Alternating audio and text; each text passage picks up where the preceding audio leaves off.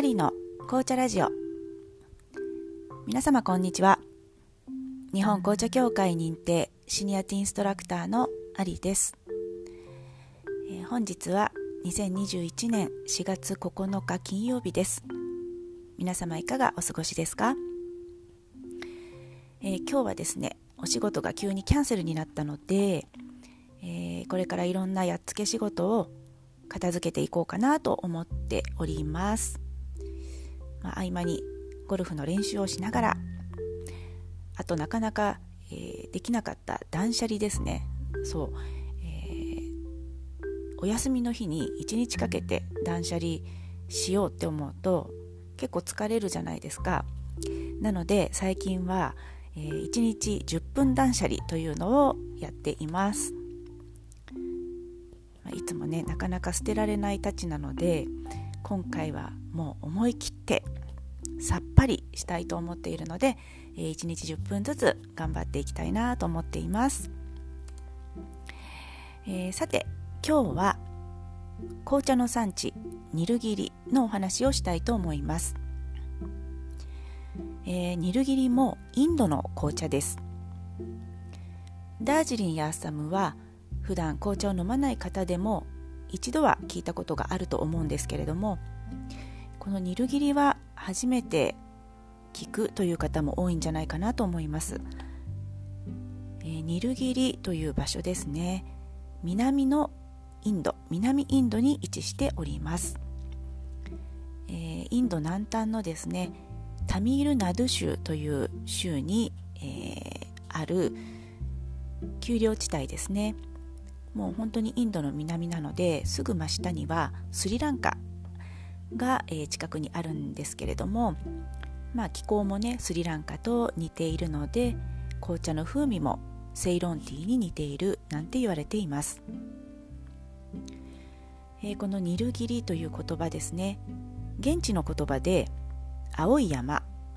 ブルーマウンテンを意味しているそうです。まあ、由来はいろいろあるそうなんですけれども一説には、えー、クリンジという青いお花なんですけれどもね。このお花が、えー、斜面一面咲くと山が青く見えるというところからも由来していると言われています、えー、そしてですねこのクリンジというお花ニルギリに生息しているものは12年に一度しか咲かないそうで、えー、直近だとその年が2018年だったんですね、えー、と3年前ですかね、えー、ということで私も行ってきましたけれども、えー、青い小さなお花が確かに咲いていましたね、えー、ちょうど日本だと犬年になります。で干支はね12年に1回回ってくるのでまあ、あの犬年の年に、え、行ったらいいのかなということで、え、次回は9年後9年後にまた行きたいと思っています。はいこのニルギリですね、まあ、丘陵地帯ということで標高が高いです。まあえーまあ、大体1200から1800メートルぐらいのところに茶園はありますけれども高いところだと2000メートル超える場所もありますのでね、えー、朝晩は涼しい気候です、えー、ここも、まあ、イギリス人によって植民地だった時代に、えー、避暑地として開拓されてから紅茶栽培も導入されて、まあ、今はねこの地の中心産業の一つとなっています、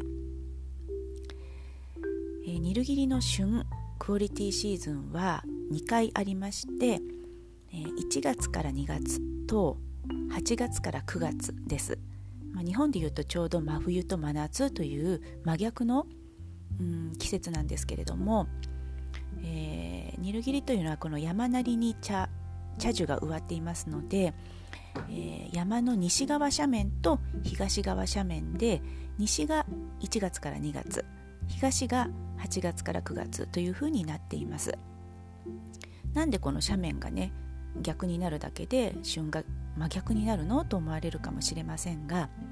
え、これはですねモンスーンの影響を受けているからです、え、ちょっとイメージして聞いてください、え、モンスーンというのは湿った暖かい空気ですね、えこれがですね1月から2月は北東方向から南西方向に向かって吹いてきます。そうすると東側の斜面に湿った暖かい空気がぶつかったらその東側に雨を降らせるんですね。そして、えー、湿気を落とした乾いた空気が西側に抜けていきます、えー、なので東側が雨季西側が寒気という風になるんですけれども紅茶は寒気が旬になります、まあ、農作物一般そうなんですかね。えある程度水分が限られた状態の方が葉に含まれる成分が濃くなって特徴が強く出ます、えー、そういうこともあって、まあ、西側と東側の旬が真逆になります。モンスーンの影響ということですね、えー、握る切りの、えー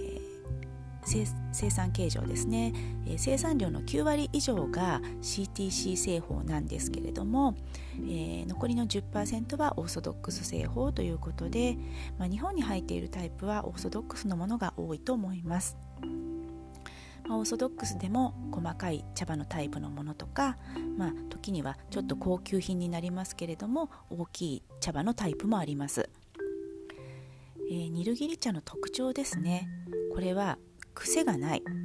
特徴がないのが特徴ともよく言われますけれども、えー、すっきりとした癖のない風味とあとマイルドで爽快なフレーバー。渋みはそんなに強くないので、えー、飲みやすいです。あとその癖がないということで他のものと合わせやすくってアレンジティーにもよく使われますしアイスティーにも向いています、これもですねニルギリもこうスーパーなんかでニルギリとして売られていることはまずないですけれども、えー、紅茶専門店ですとかネットショップで購入ができますので、まあ、機会があったら是非お試しください、えー、では次回からですね、えー、アイスティーの入れ方をお話ししようと思っています。アイスティーもいろいろな作り方がありますしえアレンジティーが楽しめますので、えお楽しみにしていてください。では今日はこの辺で。良い一日をお過ごしください。